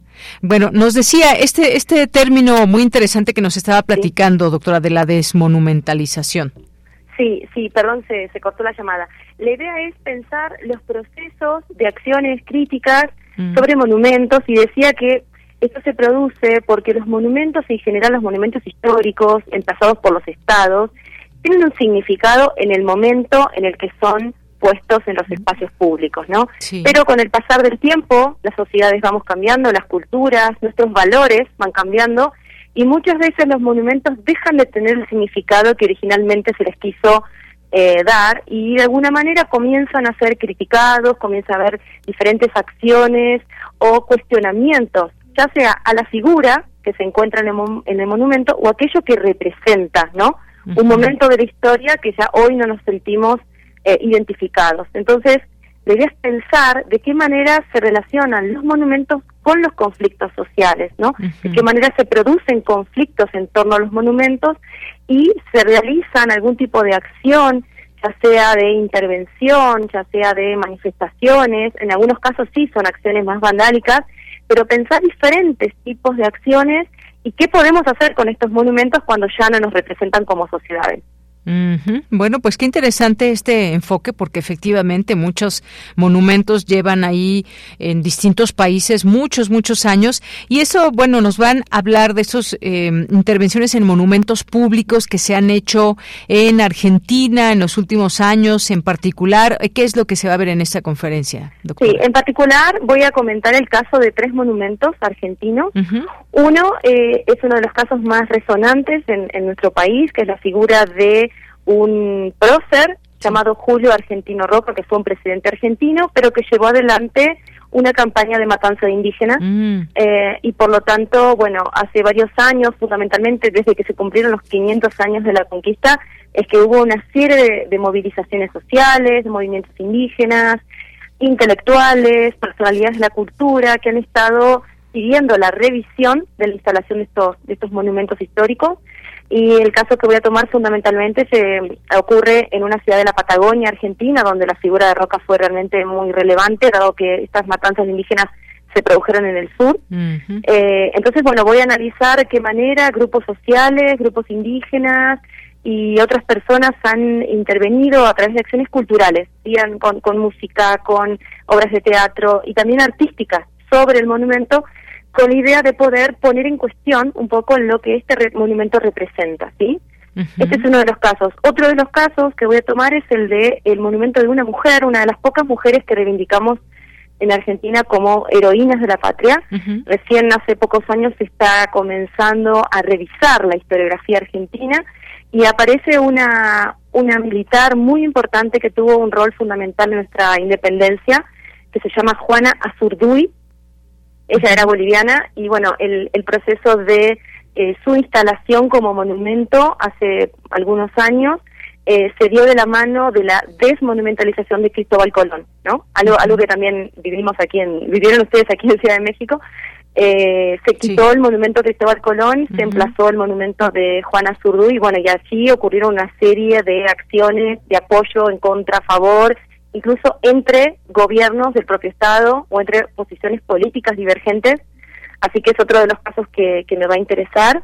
Y finalmente, eh, un monumento que tiene una característica muy particular porque es un, monumento móvil, sí. No, es, no está fijo en un espacio y es, fue producido por iniciativa de, un artista, eh, puntualmente de, un colectivo eh, político que se identificaba con la figura del expresidente Néstor Kirchner, que cuando él falleció eh, bueno, hubo una serie de movilizaciones sociales en reconocimiento, en conmemoración, y este artista decidió realizar un movimiento, pero que en vez de estar fijo en un espacio, se movilizara a pedido de los vecinos por toda la ciudad, también ubicado en la Patagonia. Bueno, y aquí también hubo enfrentamientos políticos, eh, hubo vandalización de este monumento, e incluso la propia municipalidad eh, tuvo su, su conflictividad en relación con este. Así que debes tomar estos tres casos que son diferentes porque el primero tiene que ver con las comunidades indígenas, el segundo tiene que ver con la reivindicación de las mujeres y el tercero tiene que ver con las iniciativas de la sociedad civil que se identifican políticamente con una, un sector de la sociedad. Así que esa sería un poco la, la idea de repensar la función de los monumentos en el día de hoy, pensar las acciones contemporáneas sobre los monumentos y de qué manera entonces van perdiendo o ganando legitimidad a lo largo del tiempo. Claro, pues qué interesante todo eso, qué bueno que nos platica, nos amplía este panorama y, nos recuerda también esta estatua de Cristóbal Colón eh, que se retiró en el centro de Buenos Aires hace ya 10 años. Y bueno, finalmente, ¿cómo podemos seguir esta conferencia quienes nos están escuchando y se interesan, doctora? Sí, esta conferencia pueden ir de forma presencial ¿sí? al auditorio del CEICH, que es la Torre 2 de Humanidades, o bien pueden eh, verlo de manera remota por el canal de YouTube del CEICH UNAM o eh, Facebook Live del CEICH UNAM también. Así que pueden verlo ya sea de forma virtual o presencial en el mismo CEICH. Muy bien, bueno, pues ahí dejamos esta invitación. Ya está ahí este estos datos en nuestras redes sociales. Mañana martes 19 de 5 de la tarde a 7 horas, eh, que puede ser en esta modalidad, ya sea presencial o lo pueden seguir a través del canal de YouTube del CEICH UNAM o de su Facebook Live, como bien nos indica la doctora del Centro de Investigaciones Interdisciplinarias en Ciencias y Humanidades. Doctora, pues muchísimas gracias por esta invitación y esta explicación. Muchísimas gracias a ustedes por haberme permitido conversar. Hasta luego. Hasta luego. Bien, gracias a la doctora Ana Buñone, doctora en Ciencias Sociales y licenciada en Sociología por la Universidad Nacional de La Plata. Y este tema de la conferencia Desmonumentalización e Inflexiones Monumentales, algunos casos argentinos, mañana 19 de septiembre de 5 a 7 de la noche.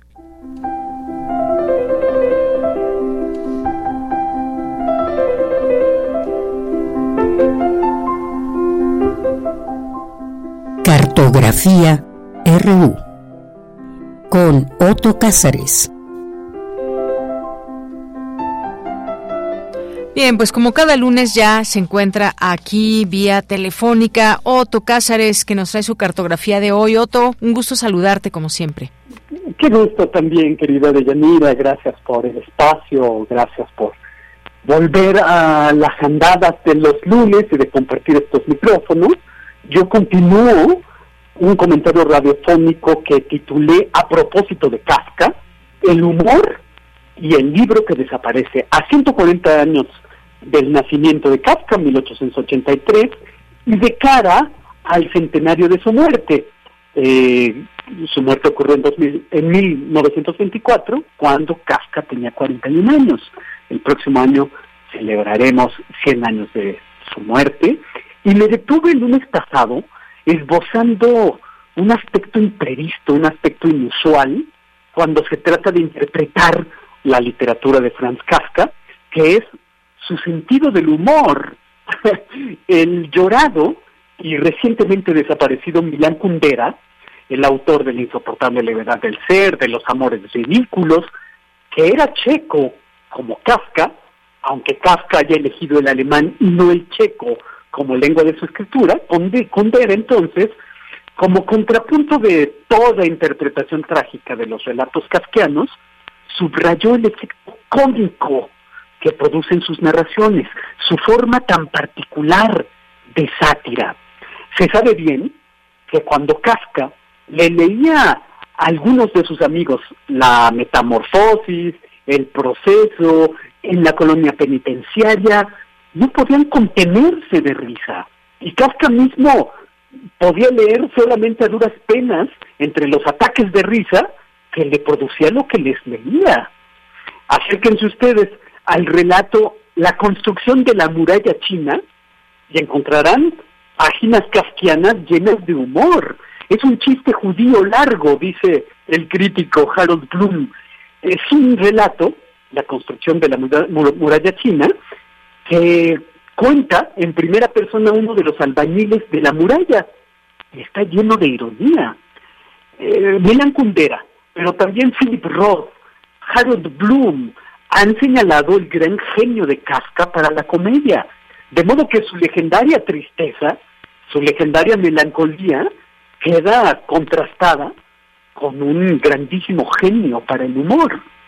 Hay un relato brevísimo, casi un chiste, sobre las metáforas con las que se expresan los sabios. Todas las metáforas, dice Franz Kafka, quieren expresar que lo incomprensible es incomprensible. Y uno le dice al otro, ¿por qué te pones a la defensiva? Si siguieras las metáforas, te convertirías tú mismo en una metáfora y estarías libre de todas las penalidades de la vida. Apuesto que eso también es una metáfora, dice el otro. Has ganado, dice el primero. Pero solo de un modo metafórico, dice el segundo. No, en realidad, metafóricamente has perdido. este es el humor tan particular de Franz Kafka. Piensen ahora en los relatos de Kafka que tienen una estructura semejante al de una fábula, al de una parábola, una narración ejemplar. Fábulas que tienen incluso animales como personajes. El bicho de la metamorfosis, pero también las investigaciones de un perro. Ahí en este relato un perro inspecciona su entorno en primera persona, o el relato La madriguera, o Josefina la cantora ratona, o el graciosísimo Informe para una academia, que es una carta escrita por un simio, Pedro el Rojo. Quizás no sean relatos graciosos por sí mismos, pero sí que son irónicos y sí que utilizan recursos humorísticos venidos de la fábula. Walter Benjamin fue un crítico literario que leía a Kafka cuando nadie más leía a Kafka. Y Benjamin dijo que los personajes de Kafka son algo así como parásitos gigantes. El padre, el funcionario, son parásitos gigantescos que consumen el derecho a la existencia de aquellos a quienes parasitan. Pero lo más importante de lo que dijo Benjamin sobre Kafka es la teoría del gesto, una teoría muy interesante. Los gestos, según Benjamin, o lo, que cree encontrar en Kafka, es lo que queda en la cuerda floja de la narración. Gestos sagrados en el sentido etimológico. Sager es lo que se extrae. Kafka extrae gestos de sus narraciones.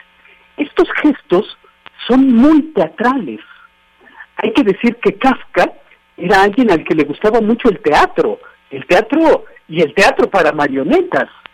Al gueto de, Praga, donde pasó prisionero casi la mayor parte de sus años, llegaban pequeñas compañías de teatro yiddish que representaban obras de hadas, cuentas de eh, obras de bufonadas, las compañías amenizaban el Shabbat con cantos en yiddish, precisamente piezas teatrales de marionetas, eh, gags humorísticos, antecedentes de lo que ahora llamamos stand-up. Y también estas eh, compañías representaban comedias de retención humorísticas. Humorísticas, sí, pero con un fondo de angustia, es decir, muy casquianas. De modo que los gestos teatrales que de los que está plagada la obra de Kafka, probablemente tengan este influjo que, de Kafka por el gusto que tenía por el teatro. Historias menores son estos gestos sin significado simbólico seguro, porque Kafka tomaba todas las medidas preventivas para evitar la interpretación de sus gestos. Walter Benjamin señaló que hay dos caminos para malinterpretar a Kafka. Uno es la teología y el otro es el psicoanálisis. Y muchos de los que comentan a Kafka tienden a inclinar sus relatos a uno y a otra. Eh, yo diría que el gesto kafkiano es algo que en la vida cotidiana no nos conmueve por ser demasiado usual, pero que trasladado al teatro, trasladado al relato, adquiere toda su viveza, toda su magnitud. Eh, a mí me llama mucho la atención que el trabajo de Kafka era ser asegurador de accidentes laborales. Hay una cantidad nada menor de dibujos hechos por Franz Kafka sobre accidentes laborales, pérdidas de dedos, pérdidas de manos, por máquinas.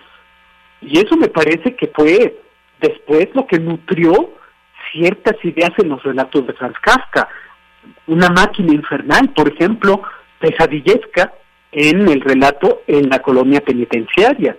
Los accidentes ante los que tenía que vérselas todos los días Franz Kafka son nutrimentos para sus relatos y son sus gestos. Todo accidente es inteorizable. No puede trazarse una teoría del accidente, del mismo modo que estos gestos eluden toda interpretación. Algunos ejemplos de los gestos de Kafka son eh, una campanita, por ejemplo, que suena por encima de todos los techos de una ciudad. Lo pequeño se sobrepone a lo grande. Esto en el relato Un fratricidio. O una cubeta de carbón, llena de carbón, pero que medita sin peso específico como si se tratara de un globo. Esto en el relato Un cubo de carbón. O una mujer que serpentea para pedir silencio. Esto en el relato El gran ruido. O este gesto una manzana arrojada al lomo del bicho, del escarabajo repugnante en la metamorfosis. Estos gestos, pues, ¿qué significan? No lo sabemos, pero son el centro mismo de sus relatos. Eh, son cosas que merece la pena encontrar, pero no buscar, como apuntó otro de los grandísimos críticos de Kafka, Maurice Blanchot. Estos gestos son revelaciones no racionales, porque Blanchot dice, no hay arte posible en Kafka sin una revelación no racional. Y estas revelaciones no racionales están llenas de humor. Yo termino esta intervención radiofónica en dos partes, recordando a Josefina, la cantora, que es una ratoncita de la que pregunta Franz Kafka. ¿Es su canto lo que nos embeleza? ¿O es el silencio solemne que rodea la tenue vocecilla? Y precisamente yo quiero despedirme con un silencio. Un silencio que homenajea a Franz Kafka. Y esto es lo que tengo que decir. Y callar este lunes 18 de septiembre de 2023. Bien, Otto, pues te agradezco muchísimo, te agradezco muchísimo siempre estas piezas de cartografía que nos permites escuchar a través de la radio los días lunes. Muchas gracias. Encantado y hasta el próximo lunes, querida Deyanira. Claro que sí, muy buenas tardes. Continuamos. Cultura RU.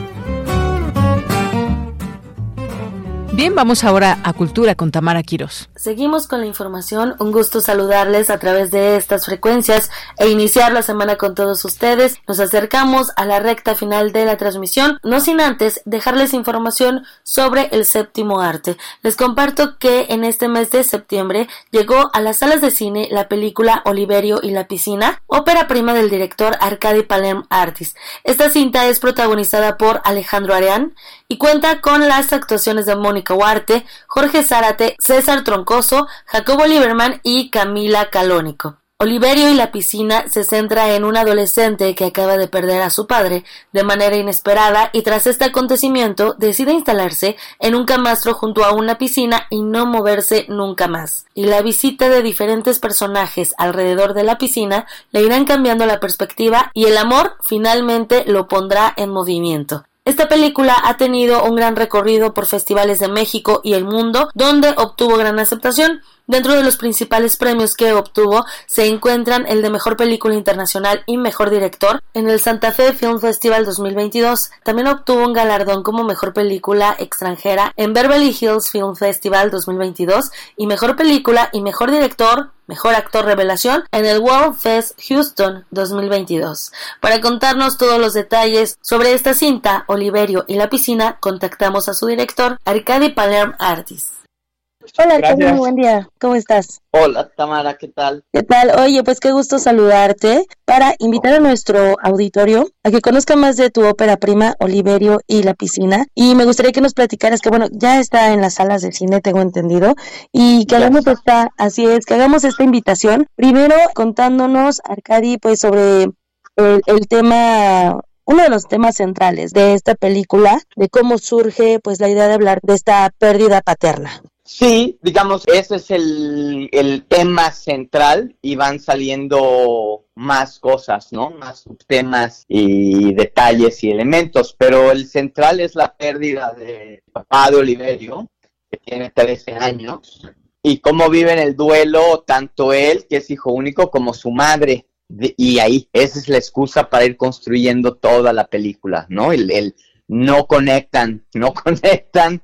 Ella tiene cucarachas en la cabeza, ¿no? Tiene mucha culpa con qué lidiar y, no lo logra, ¿no? Y entonces al revés, se va distanciando cada vez más de, del hijo, es incapaz de comunicarse con él y ahí va la peli. Empiezan a pasar personajes por ahí y empieza a, aligerarse el proceso de alguna vez o, o a aclararse el proceso, ¿no? Las posibilidades del duelo.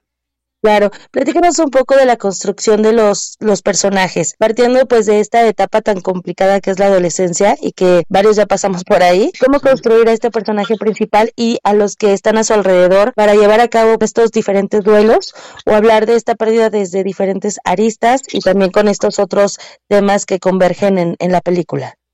Pues primero es, digamos, a partir de mi experiencia, ¿no?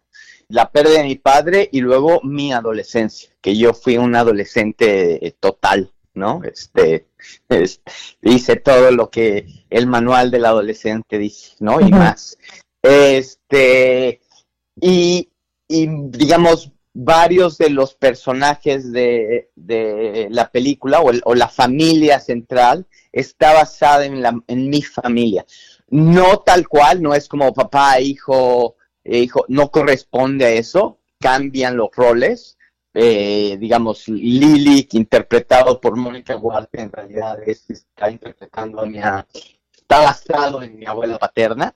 Digo, jugando con eso, llevando, o sea, son los pretextos, son los referentes para luego pues ponerlo en la ficción y, y crear, pero ante la duda con Mónica, este, mientras armamos el personaje o ella armaba y yo le daba un poco los márgenes, mi abuela era la referencia todo el tiempo, ¿no? Excelente. Oye, y platícanos también un poco mm, pues, de cómo ha sido esta travesía con esta película. Eh, se han presentado ya en otros espacios y ha sido galardonada, ¿no? Ha sido reconocida, entonces me gustaría que nos platicaras de esta experiencia de que tu ópera prima pues tenga esta difusión en otras latitudes. Sí, fue muy bien recibida, especialmente en Estados Unidos, por alguna razón.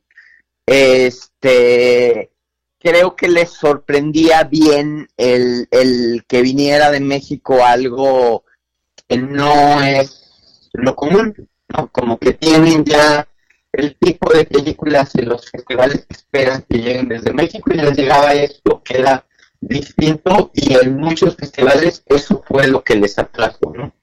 Este ganó más de una docena de premios. Este por ejemplo, en el, en el World Fest de Houston, eh, mejor película, mejor director, mejor, este, eh, le dicen Racing Star, ¿no? Es como, como, como la estrella naciente a Oliverio, ¿no? Alejandro Arián. Este, en Breckenridge, en, en Colorado, en el festival de ahí, ganó este, mejor director. Eh, mejor película internacional en Beverly Hills. o sea, ganó varias este, en Puerto Rico, en Santa Fe. Fue como... Eh, y muchos, y, y, con prestigio, que la recibieron muy bien, ¿no? Que la tuvieron dentro de su programa en selección oficial. Entonces, eso, eso ayudó muchísimo para foguear y, perderle miedo, para entender que en, en, geografías bien distintas la película funcionaba. Hay una universalidad en, en, la película que funciona sin importar el, el, sitio. Digo, estuvo en el, en el Festival Internacional de Beijing, ¿no?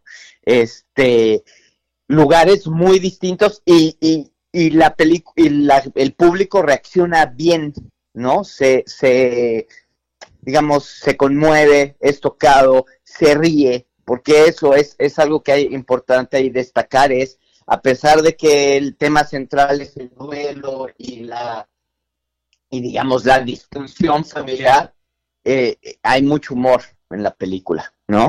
Y ese humor trasciende idiomas, o sea, trasciende geografías, culturas, funciona, ¿no? He visto que funciona. Este, y luego quedaba el gusanito de a ver si en México, y nos tocó la primera vez que la presentamos fue en Guanajuato, en el Festival de Guanajuato, y ya, o sea, se despejaron todas las dudas ahí de, me tocó, digamos, hombres bragados que llegaran a, a reclamarme que los había hecho chillar, ¿no? Con la película.